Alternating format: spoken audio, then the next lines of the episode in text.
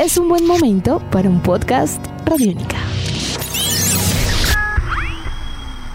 Podcast Radiónica.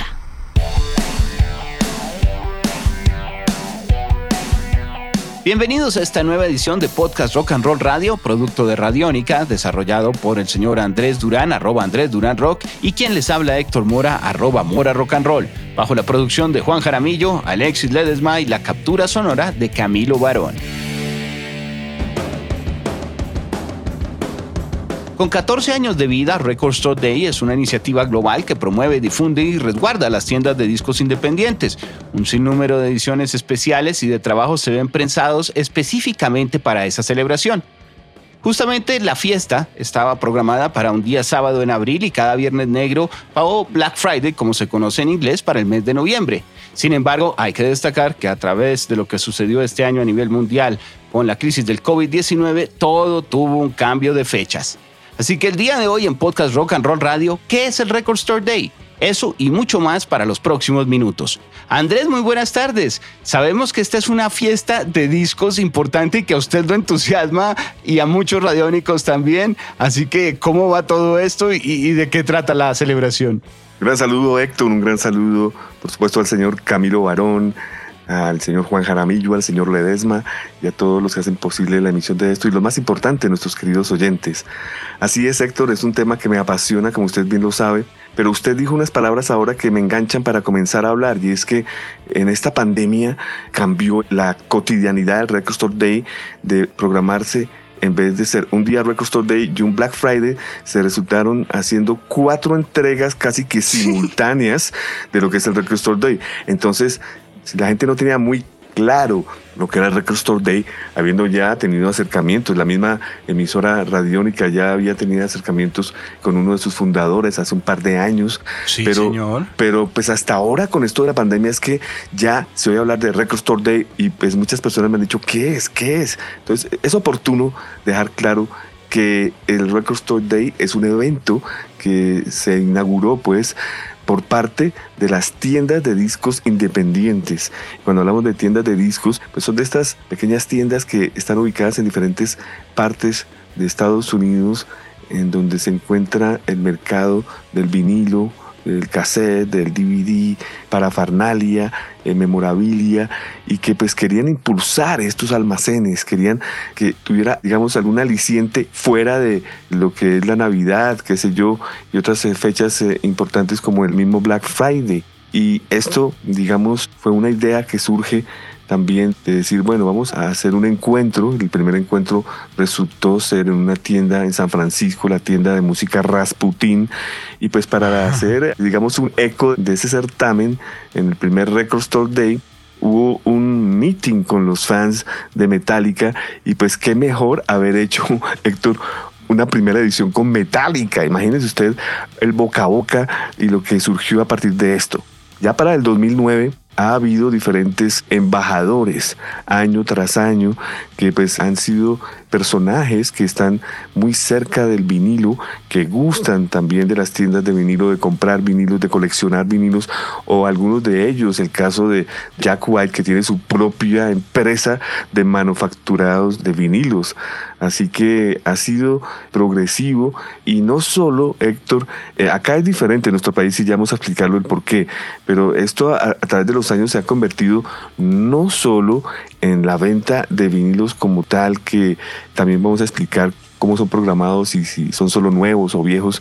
No son solo los vinilos, sino también hay venta de CDs, productos promocionales.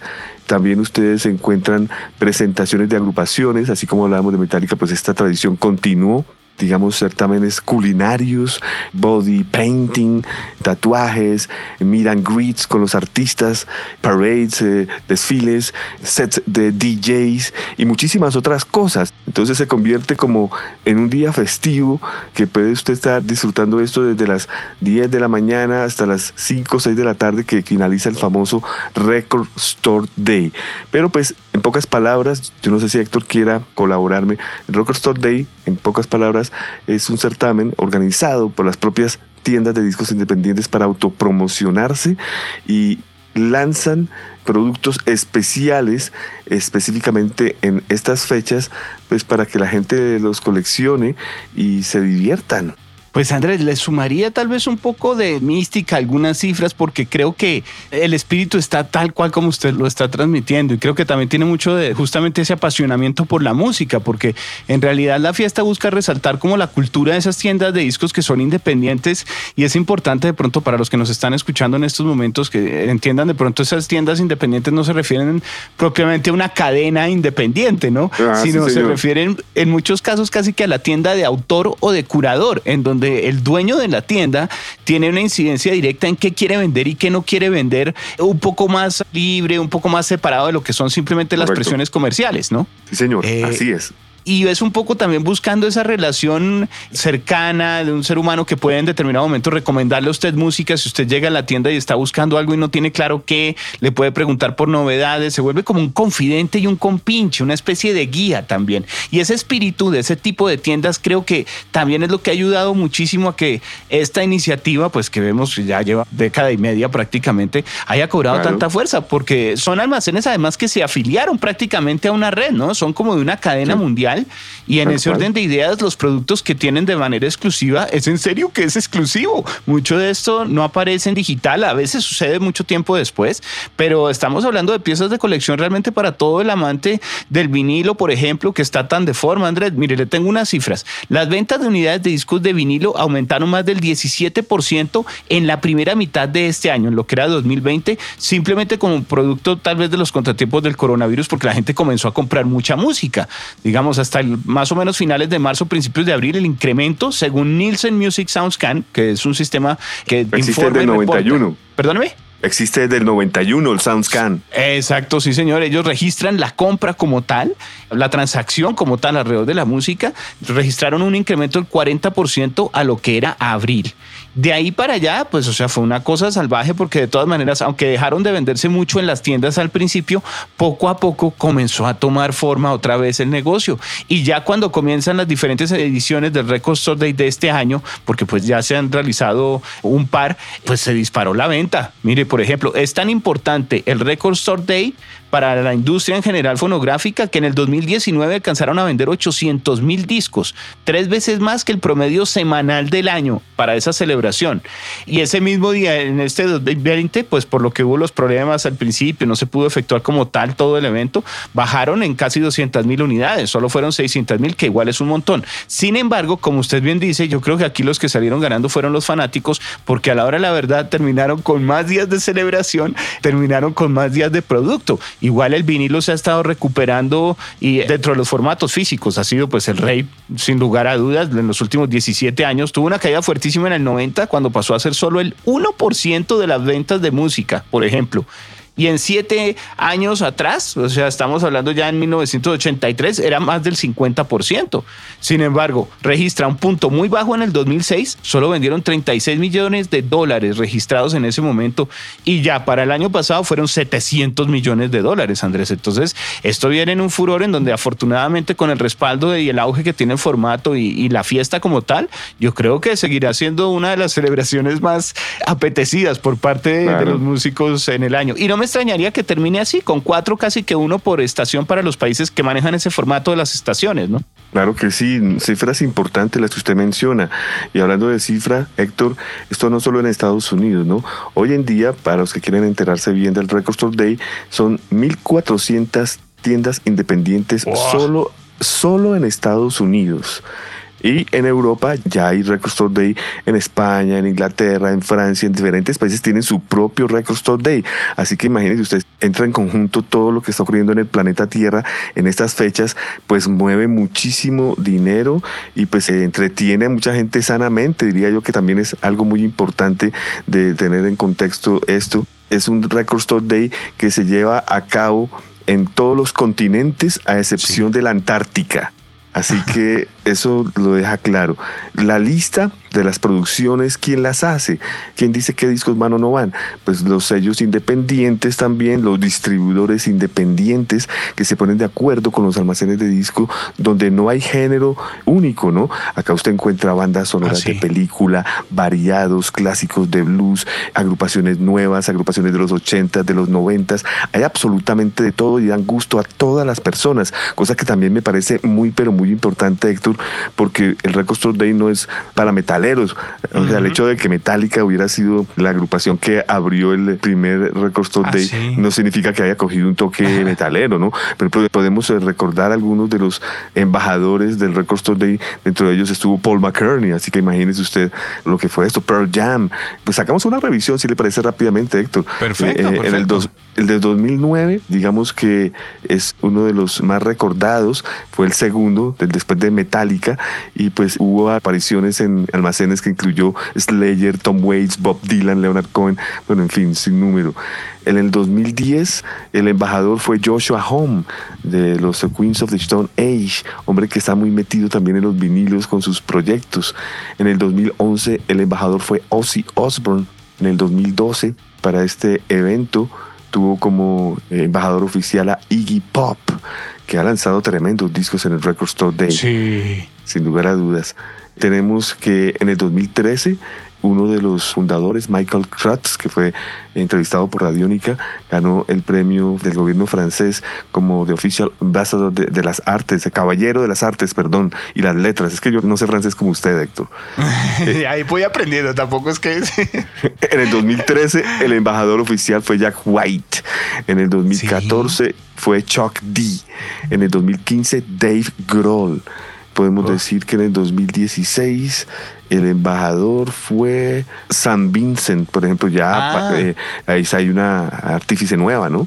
Sí, señor. En el 2018 el embajador fue Run the Jewels. Mm.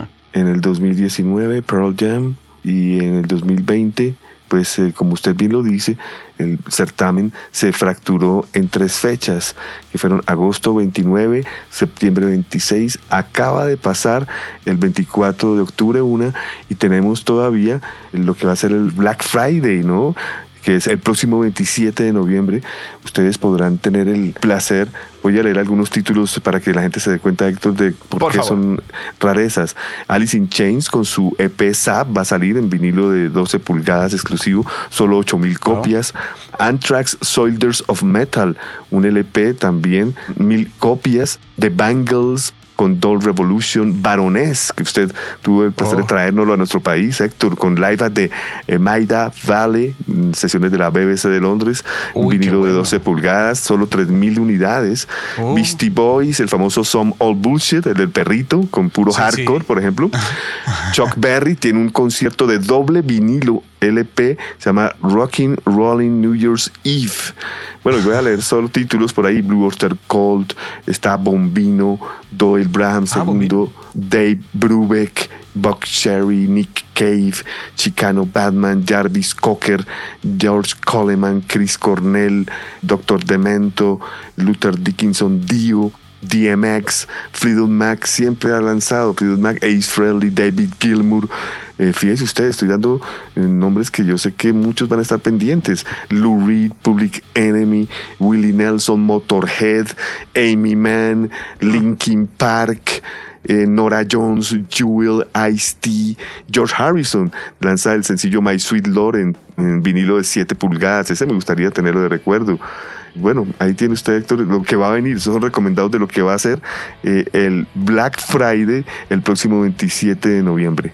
Para pronto los que no están tan sumergidos en lo que es la búsqueda de este tipo de discos se habrán dado cuenta a nivel general, no hablamos de pronto del que sean usados o que sea solo un catálogo viejo. Ahí mismo Andrés reseñaba pues una serie de artistas también que son incluso actuales y a nivel de pop también salen muchísimas cosas de música country, de música electrónica. Es un suceso total a nivel de la industria fonográfica y pues las ventas en físico que han ido cobrando poco a poco su espacio. Andrés, quería destacar también dentro de esta celebración a nivel global que Colombia Colombia pues no se queda atrás. Usted nos comentaba también que hay algunas tiendas en nuestro país que incluso están vinculadas de manera directa a este proyecto. Del vecindario quería destacar Brasil, que ha ido creciendo muchísimo a nivel del mercado. Hoy en día son casi 20 tiendas que tienen en diferentes ciudades de ese país participando de lo que viene a ser eh, esta fiesta, no solo con producto brasilero, que de por sí es gigantesco, porque tienen un catálogo propio inmenso, sino pues con muchos de estos productos, pues el grueso de estos productos internacionales que comentamos. Y el otro que sería la revelación para este año y hay muchos ojos puestos sobre ese mercado es México,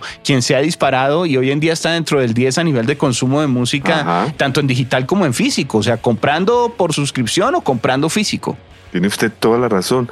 En nuestro país, por ejemplo, el Record Store Day es casi imperceptible, si no es gracias a dos tiendas en Bogotá, dos tiendas en Medellín, que por razones obvias no podemos decir cuáles son, pero son solo cuatro personas, cinco personas máximo los que están aquí haciéndolo y pues por supuesto no están llevando a cabo pues estos certámenes con conciertos y parafernalia y todo eso, pero pues todo apunta que también poco a poco ellos con su esfuerzo lo van a hacer.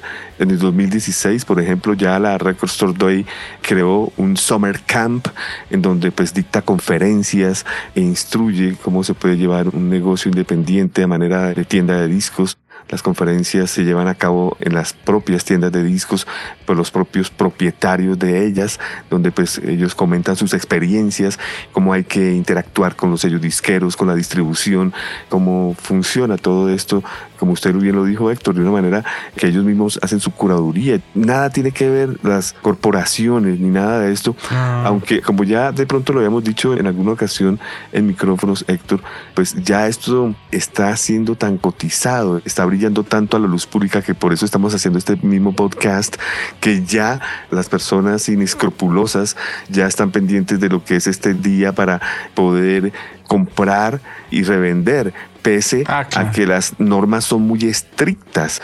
Los días del Record Store Day en cada tienda tienen que tener un distanciamiento, no solo por el COVID, desde antes del COVID, para no armar chichonera, por decir algo, tenía que tener un distanciamiento. La persona que compra solo puede comprar un título por referencia y qué sé yo, sí, una cantidad de situaciones que, por ejemplo, tengo entendido que tiene que ser presencial, por eso es lo importante que promueve a las tiendas físicas de vinilos, pero después de cierta hora, después de que cierra la tienda con los saldos, las existencias que les quedan, los pueden vender vía internet. Entonces mucha gente está pendiente rápidamente, los por ejemplo, como quien les habla de que no puedo estar en la tienda ya en New Jersey, pues de pronto si puedo conseguir un disco rápidamente que vale 30 dólares en el Record Store Day, pero por los vendedores inescrupulosos esa misma referencia al siguiente día puede estar por 300 dólares, Héctor. Pero la cuestión también se ha vuelto muy mercantilista, feo esto, que los inescrupulosos ya se aprovechen de esto. La situación es de estar pendientes el día de la fecha y seguir las normas y no tener que esperar a que se acabe el certamen y dar el gusto de pagar millonadas por discos que pues sí valen dinero por el mismo certamen, como lo que estamos explicando, pero pues que realmente no vale la pena. A mí me gusta hablar con ejemplos, Héctor, usted sabe.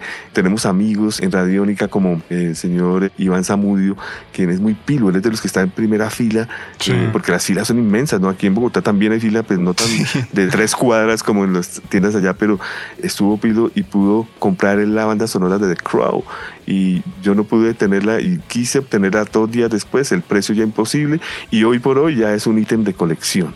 Así que toca estar pilo.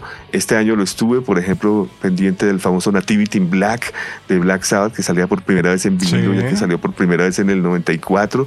Y pues el precio aparentemente elevado en pesos colombianos, pero a los tres días, cinco o seis veces más el precio. Una cosa impresionante, Héctor. Andrés, me quedaría también con la inquietud de poder contarle a los oyentes un poco más al respecto, pero entonces los voy a referenciar. Justamente estaba aquí confirmando toda la información. Los que quieran conocer un poco más de los países que están vinculados, de todos los que están en estas tiendas independientes, de la manera en que están de pronto encadenadas en esta red especial, pueden visitar la página que es recordstoreday.com y ahí encuentran por país quiénes son los que están participando, información del espíritu del evento, todo a nivel de prensa, cuentan la historia. Es bien interesante. Exacto. Exacto, eh, pues mucha de la información que estoy dando viene de esta página, Héctor, así que usted tiene toda la razón. Por ejemplo, nuestros oyentes del podcast se preguntarán, bueno, pero ¿quién es el director, el dueño del Record Store Day? Pues no hay uno, son Ah, varios, son Michael sí. Eh, Carrie Collington, en coordinación de Andrea Pascal y Eric Levine, que son los representantes a su vez de los Record Store Days independientes. Y pues hay una dirección, ¿no? que es information arroba recordstoreday.com. Fíjense ustedes, es muy fácil para que averigüen si ustedes tienen una tienda independiente o si quieren ser parte de este evento. Information arroba recordstoreday.com. Pues como lo hemos dicho, pues en su mayoría se trata de locaciones físicas, eh, su compromiso de ser totalmente independientes, eh, tener dueños, digamos, de una sola persona, ¿no? Nada Sí. que ver con corporaciones ni nada de estos grandes mamuts de las industrias, sino totalmente enfocado a lo independiente. Y ahí está la red completa. Si uno quiere puede ver eh, qué está pasando en Austria con la celebración, qué están haciendo en Hungría, qué hacen en Irlanda, qué hacen en Francia. Está divertido.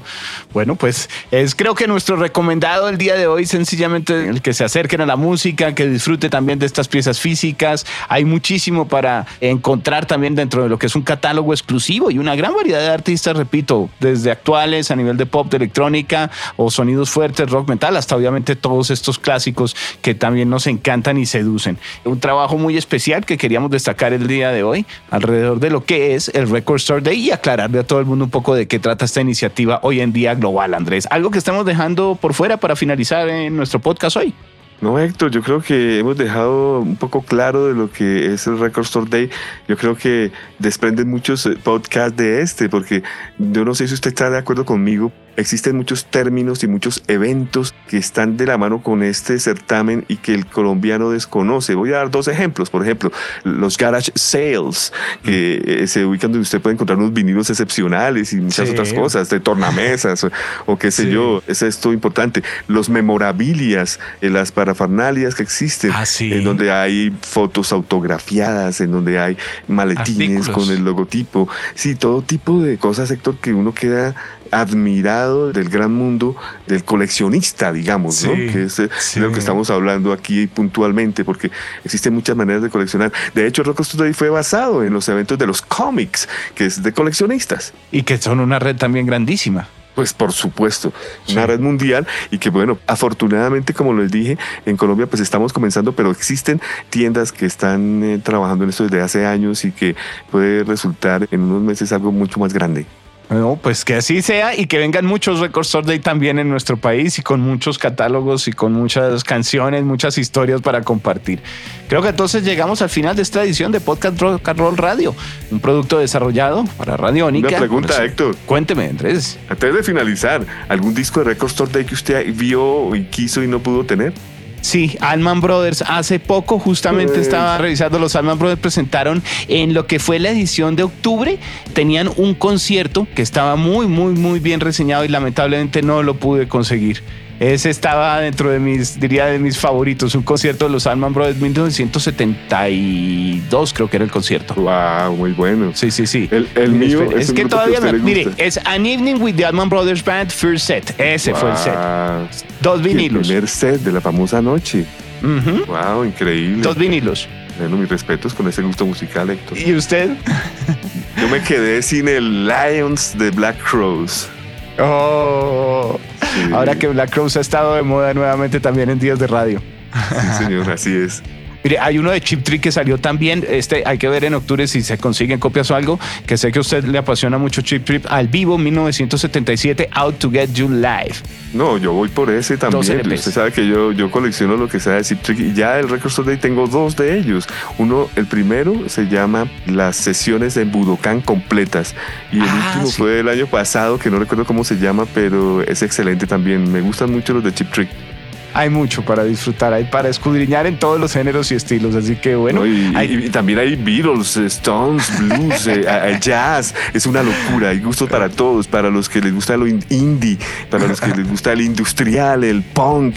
Hay de todo, Héctor. Es una locura. Es un mundo impresionante. y es una buena forma de apoyar a los artistas. Así que podría ser en la conclusión el día de hoy para este producto desarrollado por el señor Andrés Durán, arroba Andrés Durán Rock, y quien les habla Héctor Mora, arroba Mora Rock and Roll, bajo la producción de Juan Jaramillo, Alexis Ledesma y la captura sonora de Camilo Barón. Andrés, fue un placer. Muchas gracias por permitirme acompañarlo durante este tiempo y que habláramos de una de nuestras pasiones, la música, ahora alrededor de esta iniciativa que acerca cada vez más productos físicos a los fanáticos. Gracias a usted, Héctor, y algo que usted mismo me enseñó y que quiero con esto finalizar mi parlamento, y es que los CDs van detrás, los CDs van a ser iguales de importantes que los vinilos y recuerden ustedes que así será. Se van a poner costosos y hay que cuidar también de esas ediciones especiales. Una feliz tarde para todos. Nuestros podcasts están en radionica.rocks, en iTunes, en RTVC Play y en nuestra app Radionica para Android y iPhone. Podcast Radionica.